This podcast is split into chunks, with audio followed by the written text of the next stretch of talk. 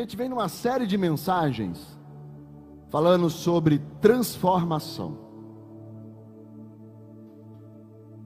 Existe mudança, e a mudança sempre é o que você vê pelo lado de fora. Mas existe a transformação, que é pelo lado de dentro. É o que acontece aqui dentro. Foi essa a pergunta de Nicodemos para Jesus. Pode um como pode um homem nascer sendo velho? Porque Jesus disse que ele não veria o reino de Deus se ele não nascesse de novo. Como pode? E Jesus mostra para Nicodemos naquela conversa que nós nascemos de novo porque é Deus que nos gera. Somos gerados pelo Espírito. Porque o que é de carne é carne, mas o que é do espírito é espírito. E só quem pode fazer você nascer do espírito é Deus. E isso é graça. É Deus que nos faz nascer de novo. Só que esse nascer de novo, ele tem características, entre elas, como nós falamos domingo passado, gratidão. A cara tovar Deus é bom, ainda que as circunstâncias sejam ruins. E por isso eu sou grato. Eu sou grato não pelo que eu tenho, eu sou grato pelo que Deus é. E dentro dessa minha relação de alguém transformado com Deus, transformado por Deus, existe algumas pessoas que não conseguem chegar perto de Deus. Eu não sei se talvez seja com você esse o problema. Eu não sei, talvez seja com alguém que você conhece. Gente que sabe que Deus é bom, que sabe que Deus é poderoso, que sabe que Deus é onipresente, onipotente, que Deus é. Porque nós conhecemos Deus não é pelo estudo da teologia. Teologia, estudo de Deus, teologia, teo Deus, logia, estudo, estudo de Deus. Biologia, estudo da vida. Biovida, leologia, estudo. Então, teologia, estudo de Deus. Mas a gente não consegue estudar Deus. Não tem como estudar Deus. Deus nós só o conhecemos porque ele se faz conhecer.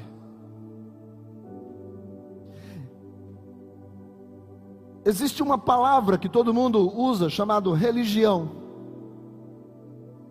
Religião significa, vem uma palavra do latim chamado religare, que é tornar a ligar o homem a Deus. O homem está longe, ele volta e ele se conecta com Deus. Mas as pessoas transformaram o que é certo, porque Tiago vai dizer que Jesus é a nossa verdadeira religião. As pessoas pegaram aquilo que é certo, que é Jesus, a nossa verdadeira, o nosso verdadeiro religarem, o nosso verdadeiro tornar a ligar a Deus, e transformaram em coisas, em práticas, em fazer coisas.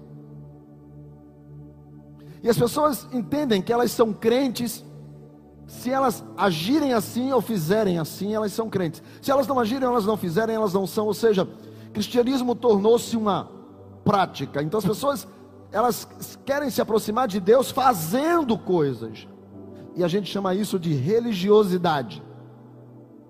E por isso que a gente condena a religiosidade, porque a religiosidade são práticas que você faz de uma forma pejorativa, são práticas da religião que sem Deus elas continuam existindo para que você se aproxime de Deus. Existe uma passagem na Bíblia, e Paulo vai usar isso em, em suas cartas, que um dia Moisés esteve com Deus e o viu, e quando ele desceu, o seu rosto brilhava, e as pessoas não conseguiam olhar para Moisés, porque encandeava de tanta presença de Deus em Moisés. Então Moisés, para falar com as pessoas, colocou um véu. E ele falava com as pessoas, mas as pessoas não viam sua face. É porque quando nós estamos na presença de Deus, a glória de Deus se revela a nós. Quando nós estamos na presença de Deus, a glória de Deus se revela a nós. As pessoas querem pedir coisas a Deus, mas para pedir a Ele precisam ir à presença dEle. Só que quem está com o véu é Deus, e nós não conseguimos vê-lo. E o que é teologia? Deus tira o véu e se mostra a nós. Então, quando ele tira o véu e se mostra para a gente, a gente enxerga Deus, mas quem tirou o véu foi Deus. Ele tirou o véu e aí você pode vê-lo. Mas para vê-lo, você tem que estar na presença dele. Existe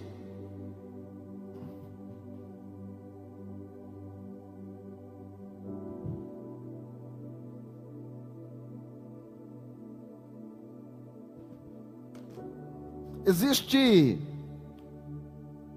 um entendimento das pessoas que funciona assim. Imagine que aqui está Deus e o seu trono. Deus está aqui. E Deus, Ele é poderoso, Ele tem atributos. Deus pode curar, porque não existe nenhuma enfermidade maior do que Ele. Deus pode restaurar casamentos, porque independente da birra, seja de quem seja, Deus é poderoso para fazer mais do que pedimos e pensamos. Deus pode abrir portas aonde você não imagina. Deus pode salvar alguém que você, você mesmo já colocou lá no inferno. Deus pode chegar lá e pode salvar. Ele liberta das drogas, liberta dos vícios. Deus é poderoso e Ele é bom. Quando Deus tira o véu e nós o conhecemos, é porque são os atributos de Deus que se fazem conhecidos e nós passamos a conhecer Deus, porque Ele se revela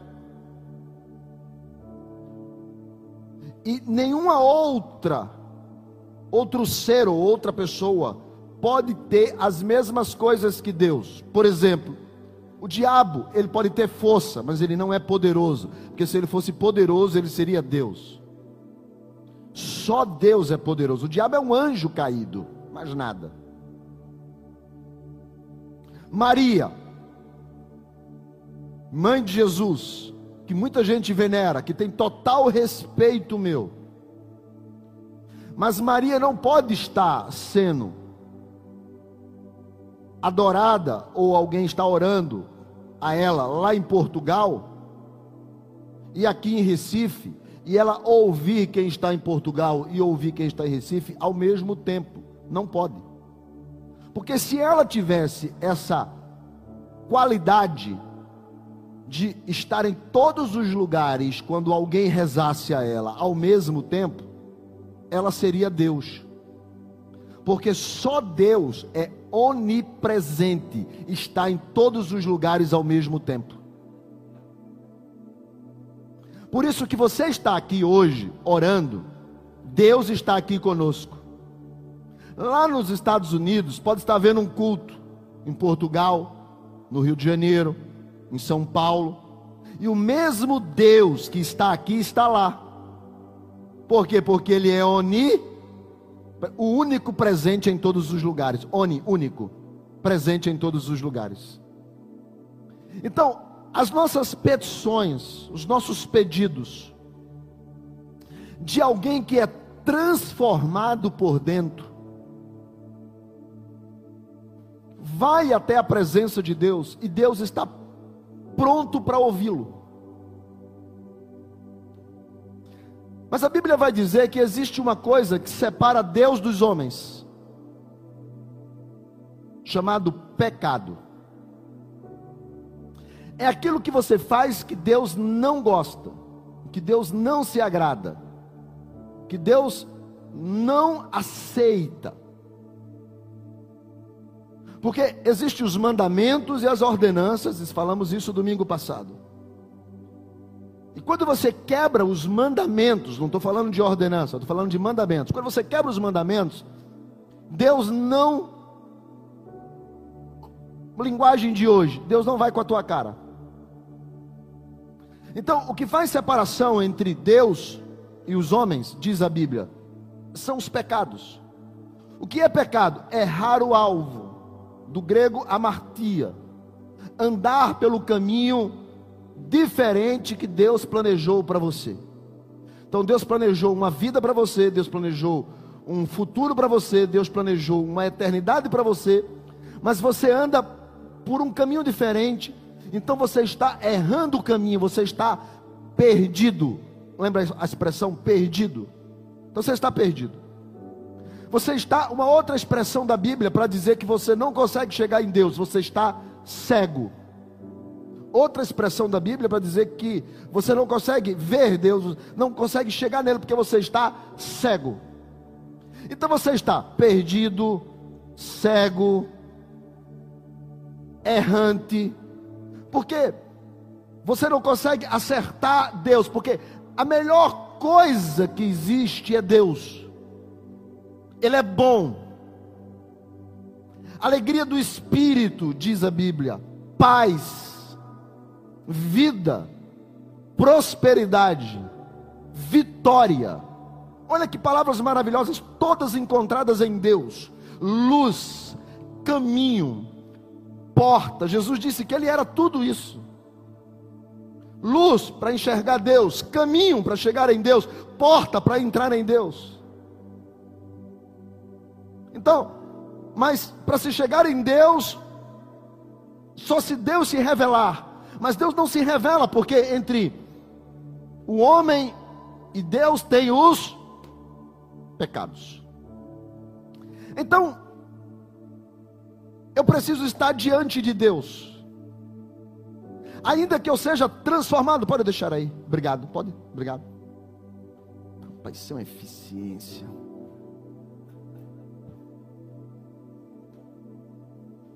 Então, existe uma palavra na Bíblia que a gente precisa entender ela hoje, principalmente aqueles que são transformados. Essa palavra é que, sério, foi meio difícil. Eu vou tentar fazer o máximo para ser bem fácil de você entender. Por, que, por que, que essa palavra é importante? Se chama justificação, cuja origem se dá em uma outra palavra chamada justiça de Deus. Palavra justificação, justificado, justiça de Deus aparece mais de 200 vezes no Novo Testamento. E as pessoas muitas vezes estão lendo um texto e elas não conseguem chegar em Deus porque elas não entendem o que eu vou trazer para vocês hoje, que é algo extraordinário. Segure segure. Sabe por que, que eu estou dizendo que é, é a chave para virar muita coisa na sua vida? Porque Romanos capítulo 10, versículo 3, diz assim: Romanos 10, 3. Pessoal, porquanto, desconhecendo a justiça de Deus, e procurando estabelecer a sua própria, não se sujeitaram a que vem de Deus. Paulo está falando sobre Israel. Está dizendo que Israel desconheceu, não conheceu, era desconhecido para ele a justiça de Deus. Diga justiça de Deus. Israel não conheceu, e pelo fato de Israel não conhecer, Israel não se sujeitou, não se submeteu ao que vem de Deus, e tudo que vem de Deus é bom. E como as pessoas não conhecem a justiça de Deus, elas também fazem a mesma coisa que Israel, elas estabelecem a sua própria justiça. E como elas estabelecem a sua própria justiça, elas não conseguem chegar a Deus, porque estabelecer a própria justiça é pecado. Se achar. Então, para eu chegar em Deus, para eu poder alcançar o trono de que tudo que tem ali é maravilhoso, eu preciso conhecer a justiça de Deus. Veja Gálatas, capítulo 3, versículo 11. Você vai precisar ser bem mais rápido aí em cima. É evidente que pela lei ninguém é justificado diante de Deus. Porque o justo viverá pela fé. Paulo vai dizer e essa lei é obras, porque Tiago 2,24 diz que são obras, são coisas que você faz, e tudo que você faz está do lado de fora. Então, por que, que muitas vezes as coisas não funcionam? Porque nós estamos querendo que Deus haja, mas nós estamos querendo que Deus haja, e nós estamos fazendo coisas, obras. E Deus está sentado no seu trono, pronto para te abençoar, mas você quer que essa bênção chegue pela sua própria justiça. A sua justiça. A sua justiça quer dizer a maneira que você entende, faz, olha, pratica as coisas. Sabe, quando nós éramos pequenos, que a gente fazia alguma coisa errada, papai e mamãe dizia para a gente: não faça porque Deus. Alguém pode me ajudar aí junto? Ah, porque Deus. Está vendo que você sabe? Todo mundo sabe disso. Porque as pessoas confundem juízo de Deus com justiça de Deus. Há uma diferença de juízo e de justiça. Observe que o texto diz que ninguém é justificado diante de Deus, ou seja, ninguém estará diante de Deus pelas suas próprias obras. Ele só conseguirá estar diante de Deus, lembra que isso aqui é pecado diante de Deus pela fé em Jesus Cristo. Ninguém estará diante de Deus pelas coisas que ele faz. Qualquer dia desse eu vou explicar sobre jejum. Jejum é bom para mim. Não tem nada a ver, o jejum não me bota diante de Deus. Isso é uma outra história. Mas a gente vive acreditando que se eu fizer alguma coisa, eu consigo estar diante de Deus. Eu transpasso a minha autojustiça, o meu acho, e fico diante de Deus. Não. Nada do que eu fizer me colocará diante de Deus. E lembre-se, tudo que você quer hoje à noite está em Deus, pronto para te abençoar mas eu não consigo passar o pecado que me afasta de Deus com as minhas próprias obras. Nada do que eu fizer. E por isso que a gente tem uma ideia de que se a gente fizer alguma coisa errada, Deus castiga. Porque a, a minha relação com Deus está sempre ligado ao que eu faço. Porque uma coisa é juízo, a outra coisa é justiça. Só que essas duas palavras, coloque aquelas duas palavras, estão na Bíblia, todas as duas traduzidas como justiça.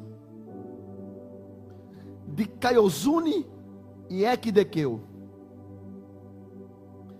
Então eles pegaram essas duas palavras e traduziram na Bíblia todas as duas como justiça. E por isso que as pessoas acham que a justiça de Deus é: não faça isso, senão eu vou punir você. Você não é crente o suficiente para chegar na minha presença e pedir o que você quer. Tem coisa errada demais na tua vida para chegar na presença de Deus e dizer: Deus, eu preciso que o Senhor haja.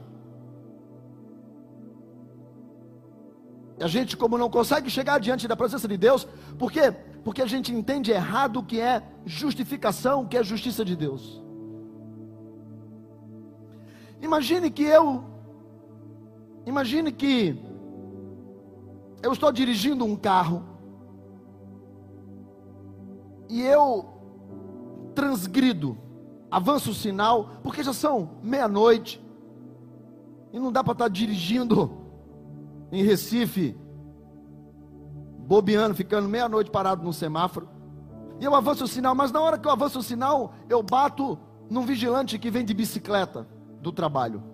E eu mato o vigilante. Eu pego o vigilante, coloco dentro do meu carro, socorro ele, presto toda assistência, não tinha intenção, mas ele morre. Então, eu sou julgado pelo juiz, e o juiz declara que eu sou culpado, mesmo que não haja a intenção de matar, eu sou culpado, porque eu matei, mesmo sem a intenção, porque transgredi. E por causa disso, eu vou ter que ficar dois anos e quatro meses preso. E eu fico dois anos e quatro meses preso. Depois que eu saio da prisão, eu paguei a minha conta com o Estado. Eu não devo mais ao Estado. Eu procuro aquela família e eu passo a dar àquela família um salário todo mês mesmo que o Estado não tenha mandado, mas é por uma razão, eu preciso aliviar a culpa que está dentro de mim. Quando o Estado mandou me prender, o Estado decretou sobre mim juízo.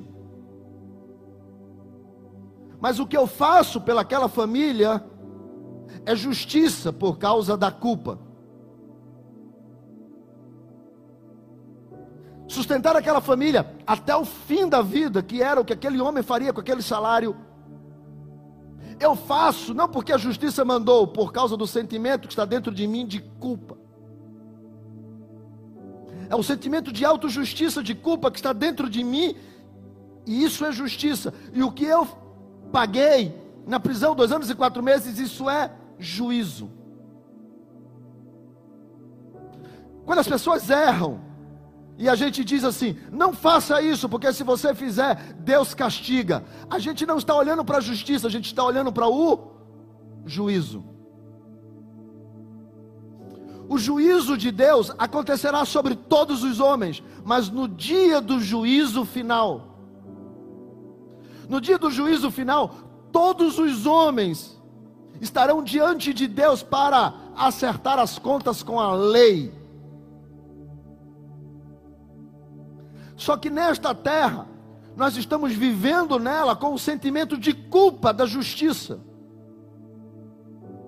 Porque nós, ainda que a lei decretou que além de eu ter que prestar conta a Deus, eu tenho uma sentença para pagar chamada de morte. E quem foi que me disse isso? O Antigo Testamento. O Antigo Testamento me disse isso. O Antigo Testamento diz que a lei veio para me mostrar que eu tenho culpa. Romanos 3,19. Romanos 3,19 está escrito. Ora, sabemos tudo que a lei diz, que é o Antigo Testamento aos que vivem na lei e diz para e para que se cale toda a boca e todo mundo seja culpável diante ou perante Deus. A lei diz para mim, Ezequias, você você é um pecador, você você está longe de Deus, porque se você estivesse perto de Deus, você estava aí agora, ele estava falando com você.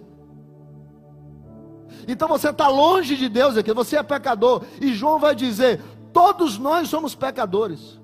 Não tem ninguém que não seja. Todos nós transgredimos. Todos nós herdamos o DNA que nos, do pecado que nos coloca longe de Deus. Todos. Não tem ninguém bom. Nenhum sequer. Por isso que a lei me mostra. Veja o versículo de número 20. A lei me mostra que eu sou culpado, culpa, sentimento aqui dentro. Aquilo que me faz pagar todo mês, porque é uma culpa que está aqui dentro. E o versículo 20 diz: Mas ninguém será justificado diante dele pelas obras. Ninguém. A única coisa que a lei, o Antigo Testamento, as regras, a religião faz é dizer para mim: você é culpado do pecado e você está longe de Deus. Entre você e Deus tem o pecado e você não consegue chegar lá. Porque todos nós estamos, como disse o profeta Isaías, no capítulo 64, no verso de número 6. Olha o que aqui o Isaías vai dizer: todos nós somos como o imundo, todas as nossas justiças, as, sabe, as nossas razões, os nossos achos, a sua nossa maneira de ver a vida, nossa maneira de ler a Bíblia, nossa maneira de entender Deus. Ele diz: tudo isso é como trapo de imundícia. Sabe o que é trapo de imundícia? Naquela época não havia absorvente. Então, as mulheres usavam trapo para o período menstrual. Isso é trapo de imundícia. É um pano durante sete dias segurando sangue. E elas iam guardando aquele sangue porque elas tinham que queimar, elas não podiam fazer nada depois. Esses trapos de imundícia eram queimados depois. Agora imagine guardar esses trapos, deviam fazer um mau cheiro terrível. O profeta disse: Sabe o que é quando você se acha pronto para ir à presença de Deus? Para chegar diante de Deus, você chega vestido de pano de absorvente, sujo. Você acha que você entra na casa de Deus, na presença de Deus, vestido de absorvente, sujo, de sangue,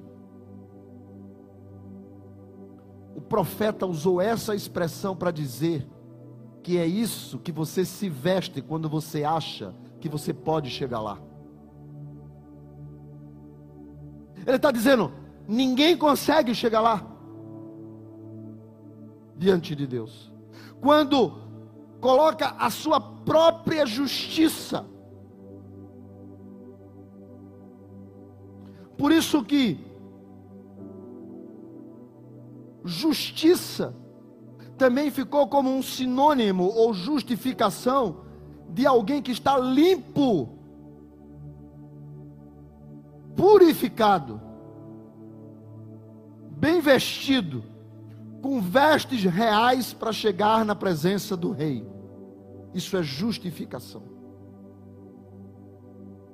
Romanos 1,17 diz assim: a justiça de Deus, de Deus, justiça de Deus, pega isso.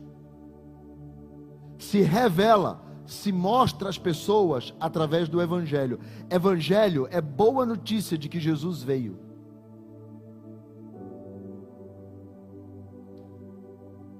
Para você entender que há uma diferença entre justiça do homem e justiça de Deus, Lucas capítulo 18, versículo de número 3 uma mulher vai à casa do juiz e diz para ele: julgue a minha causa, ou seja, faça-me justiça. Essa justiça é punitiva. Ele está dizendo: haja punindo o meu aniversário. Mas essa não é a justiça de Deus. Porque a justiça de Deus não é meritória. Deus não nos julga pelo que nós fazemos, porque tudo que nós fazemos não é bom. Há uma diferença de comportamento, de atitudes, para perdão de pecados. Romanos capítulo 12, versículo de número 9 diz: Deteste o mal e se agarre com o que é bom, com o bem.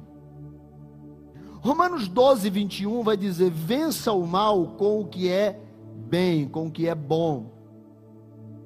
Salmo 34, 14 vai dizer: Deixe o mal e só pratique o que é do bem. Por que, que esses conselhos são dados para nós? Porque o mal existe. Mas quando você planta coisa ruim, o que é que você colhe? Coisa ruim. Quando você planta coisa boa, o que é que você colhe? Então, existe o juízo de Deus que será no fim dos tempos. O camarada pintou e bordou, no final dos tempos ele vai prestar conta com Deus. Existe a colheita que o camarada, quando faz, ele colhe. Isso não é justiça de Deus e nem juízo de Deus, isso é consequência. Tem muita gente achando, ah, a mão de Deus pesou, a mão de Deus está pesando. Não, é consequência de atos errados. Gênesis capítulo 4, versículo de número 7.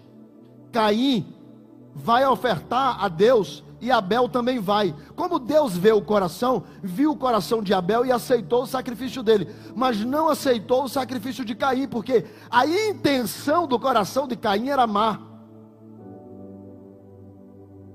Então Deus diz para ele: se você fizer certo, você será aceito, ou seja, vai dar certo. Agora, se você agir mal, o pecado que bate a porta vai dominar você e você vai se ferrar. Então, existe o juízo que será no fim, existe a colheita, que são atos da nossa consequência. Gente, vocês estão entendendo até aqui, sim ou não? Estou tentando ser o mais leve possível. Tudo isso daqui não é a mensagem, é só a introdução. A mensagem não chegou ainda, só para você entender. Então existem consequências das coisas que você faz e existe aqui o juízo que será no juízo final, no dia final, que não tem nada a ver, que todo mundo vai dar. E aí aqui tem as consequências. Agora, o que é justiça de Deus? Então, justiça de Deus não é, não faça, porque se você fizer, você vai pegar em bomba. Não, não, não, não, não. Isso é colheita. Faz certo, dá certo. Fez errado, ferrou. Juízo final. Juízo de Deus, final de todas as coisas. Sabe qual é o maior castigo do homem hoje? Existe um Deus que pode fazer todas as coisas. Deixa eu só inverter, deixa eu botar o trono de Deus aqui. O pecado aqui. Pronto. E o homem ali. Existe. Sabe qual é o maior castigo hoje? Vou dizer para você: o maior castigo do homem. Deus está aqui, pronto para abençoar, pronto para fazer a tua vida ser a vida mais extraordinária do mundo a graça dada, revelada por Deus. Uau, que Deus grande! Mas você não pode estar aqui diante dele, porque você está sujo. Pecado. O pecado nos separa de Deus. Por isso que está escrito que a justiça provém de Deus e que Jesus Cristo foi feito justiça por nós. Coloca 2 Coríntios 5, 21. Olha o que é está escrito, 2 Coríntios 5, 21.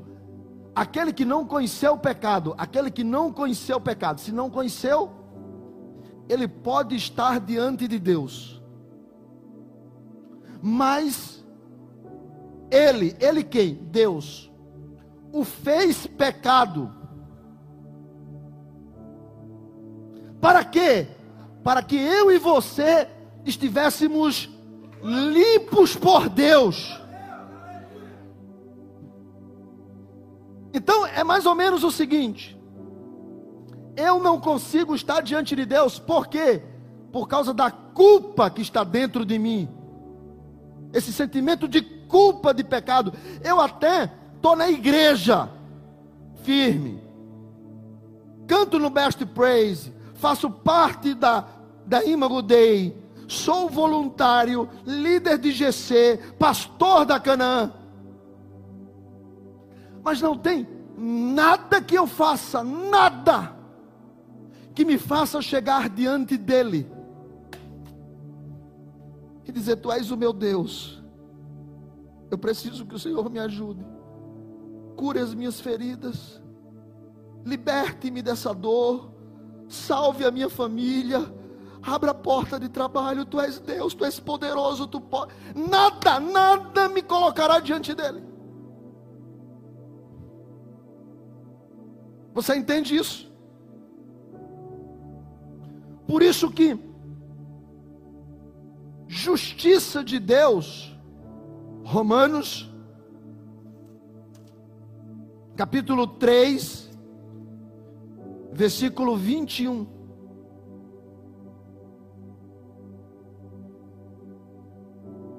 Agora, sem as regras se manifestou a justiça de Deus, e a lei e os profetas viram. 22. Mas a justiça de Deus só funciona mediante a fé em Jesus Cristo para todos os que creem. Deixa eu agora te dizer, para você entender uma coisa: nada do que você fizer te colocará diante de Deus. Nada. Agora, agora é a mensagem. Mateus capítulo de número 20.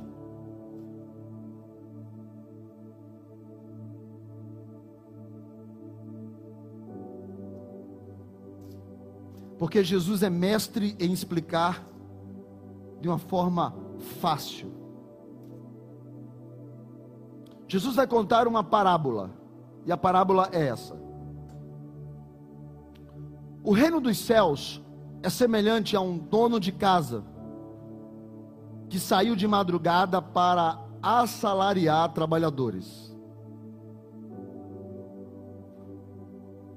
Tendo ajustado, era mais ou menos seis horas da manhã, tendo ajustado com os trabalhadores um denário por dia, mandou eles para sua vinha. Vinha na Bíblia, toda vez que fala de vinho, vinha, uva, é, é, alegria. Ele mandou para o local o trabalho, o dono da casa era dono de uma plantação de alegria.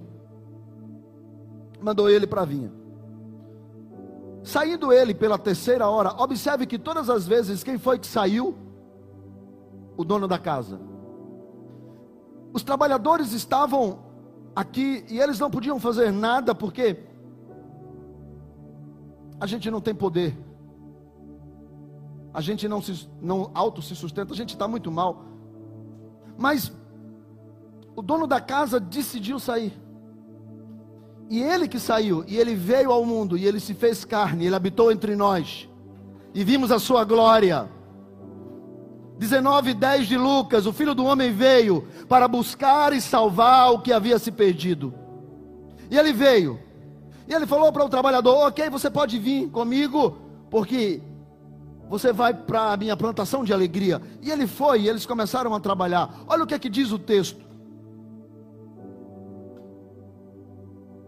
E tendo ajustado com eles, saiu pela terceira, versículo 3. Saindo ele pela terceira hora, viu na praça outros que estavam desocupados. Ele viu também. Ele mesmo saiu e ele mesmo viu. E disse-lhe: Ok, vocês também podem ir e eu vos darei, versículo de número 4, o que for justo.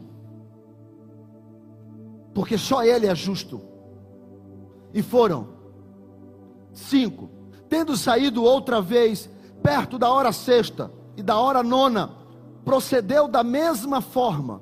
Hora sexta, 12 horas, hora nona, 15 horas. Versículo de número 6. Saindo por volta da hora um décima, 17 horas, o expediente acabava às 18. E ele está saindo às 17 horas. E ele encontra outros que estavam desocupados. Era a última hora do dia, os últimos minutos. E ele pergunta para esses: Por que, que vocês estão aqui? O dia todo sofrendo, desocupado. Versículo 7. E ele respondeu: Porque ninguém se preocupou com a gente. Porque ninguém olha para nós. Porque ninguém, sabe, nós não valemos nada. Nós somos trapos de imundícia. Ninguém olha para a gente. Nós estamos longe de tudo aquilo que é bom, de tudo aquilo que é perfeito, de tudo aquilo que é maravilhoso. Nós somos desocupados. E ele disse: Não, não, não, não, ok, vocês também podem ir para a minha vinha. Ao cair da tarde, o senhor da vinha chamou então o seu administrador. Chegou às 18 horas. E ele disse: Chame os trabalhadores e pague a eles o salário. Comece pelos últimos, aqueles últimos que foram achados. Ok. E depois você vai pagando até chegar ao primeiro. Versículo 9. Vindo a hora undécima, recebeu cada um deles. Aqueles que chegaram por último, às cinco da tarde, receberam um denário. E foi recebendo, recebendo, recebendo, até que chegaram os primeiros, aqueles que chegaram seis horas da manhã. Versículo de número 10. Ao chegarem os primeiros, pensaram. Sabe, a nossa justiça é isso, é que a gente mesmo conclui como que Deus deve trabalhar e como que Deus é. A gente formou uma ideia de como que Deus age. Mas isso é religiosidade, isso não é religião. Porque a religiosidade depende de tudo que eu faça para Deus poder fazer alguma coisa. Então eles pensaram, cara, se eu fiz mais, eu vou receber mais. Mas, porém, na hora da paga, eles receberam um denário cada um. Então, ao receberem, verso 11, murmuraram, reclamaram contra o dono da casa. E esse é o pensamento de muita gente. Deus está atrasado. Deus esqueceu de nós. Deus não fez. Por que, que Deus fez isso? Nós estamos o tempo todo murmurando e colocando Deus contra a parede. Porque nós queremos mais, porque nós temos a nossa própria, o nosso próprio senso de justiça. A gente é que quer ditar as regras como que Deus quer trabalhar. Não sabe nós que todos nós estamos no mesmo pacote. Não tem ninguém melhor do que ninguém. Romanos deixa muito claro: todos pecaram. 3:23. Todos pecaram. Todos pecaram. Todos bateram com carro, todos têm uma sentença de juízo de morte, todos têm culpa na alma, todos, todos pecaram. A sentença, ok, todo mundo vai passar, mas a dor do coração, a dor da alma não tem como ser paga. Não tem, porque todos os dias Parece que tem uma lista que vem sobre nós, dizendo assim: ok, Ezequias, pisou na bola de, de novo. Ok, Ezequias, poderia ter feito melhor. Ok, Ezequias, é, hum, eu acho que Deus não vai lhe atender.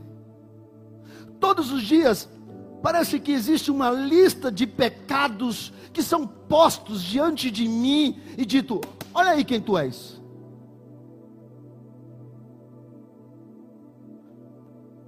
E essa culpa está dentro de nós. E nós estamos o tempo todo culpando Deus por nós mesmos. Porque a gente, em outras palavras, se acha. Então ele diz assim: tendo recebido, murmuravam contra o dono da casa. Versículo de número 12. Estes últimos trabalharam apenas uma hora, disseram eles.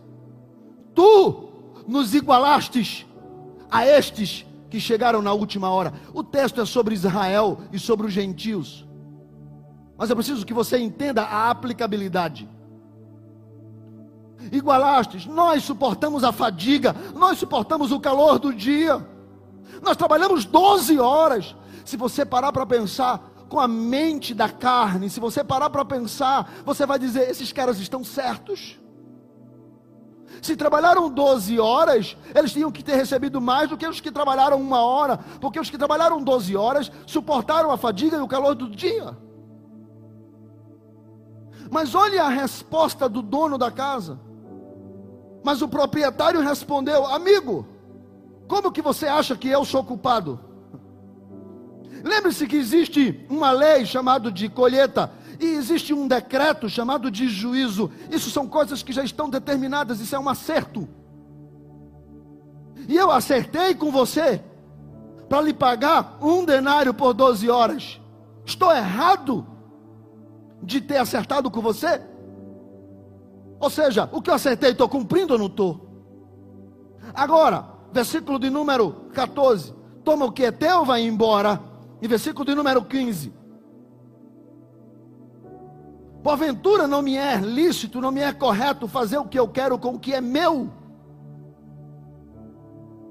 São maus os seus olhos, porque você não consegue enxergar bondade em mim. Bondade. Deus decidiu pagar aqueles que trabalharam só uma hora. A decisão foi de Deus. Agora, se você pegar os textos de justiça e tirar todos eles com o nome justiça de Deus e colocar bondade de Deus, você vai entender mais ou menos assim. A bondade de Deus se revela pelo Evangelho. Buscai o reino de Deus e a sua justiça, buscai o reino de Deus e a sua bondade. Não é com a nossa própria bondade que nós conseguimos alcançar aquilo que Deus quer, mas é através da bondade dele que decide nos abençoar e decide nos dar. É a bondade dele que decide nos dar. Você entende isso? Bondade. Por isso que, segundo os Coríntios diz que ele enviou Jesus para ser justiça, ou seja, ele é a bondade. Deixa eu dizer uma coisa para você. Deus está aqui esta noite. Posso ouvir um amém? Deus está aqui. O que me afasta de Deus é o pecado.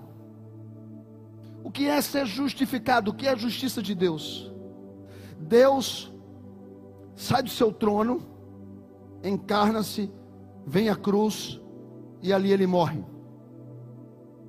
João capítulo 1. E em Colossenses capítulo 3, versículo 13, está escrito assim: Colossenses 3, 13.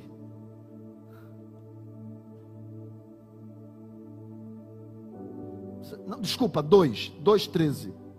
2,13. Vós outros estavam mortos pelas vossas transgressões e pela incircuncisão da vossa carne, quer dizer, falta de compromisso com Deus.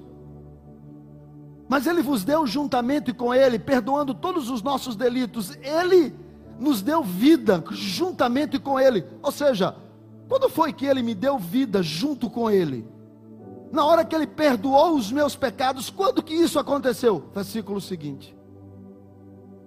Quando ele pegou tudo que estava escrito contra você, as tuas besteiras que você faz todos os dias, as ordenanças que eram contra nós, exatamente o que impedia de eu chegar à presença de Deus, que nos era prejudicial, ele removeu.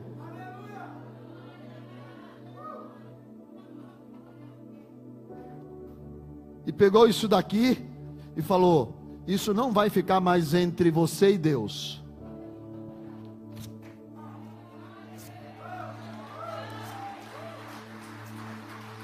Não vai ficar mais entre você e Deus. Acabou. Cravou na cruz. Mas tem o diabo, os demônios e um monte de gente torcendo contra você.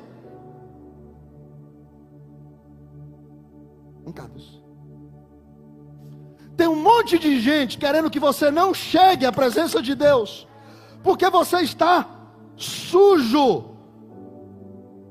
Você está com panos sujos. Você não pode ir à presença de Deus. Então, Ele está limpo, Jesus. Ele remove os panos sujos. Limpa você. E entra com você na presença de Deus.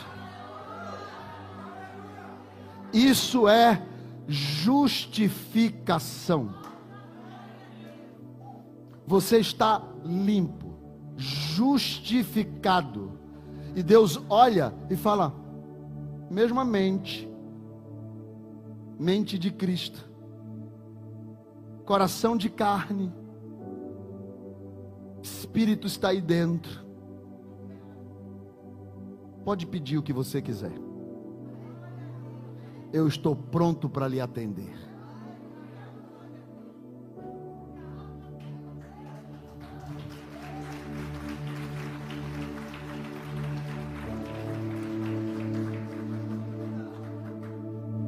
Só que todos nós, quando vamos à presença dEle, Gálatas 3, 11.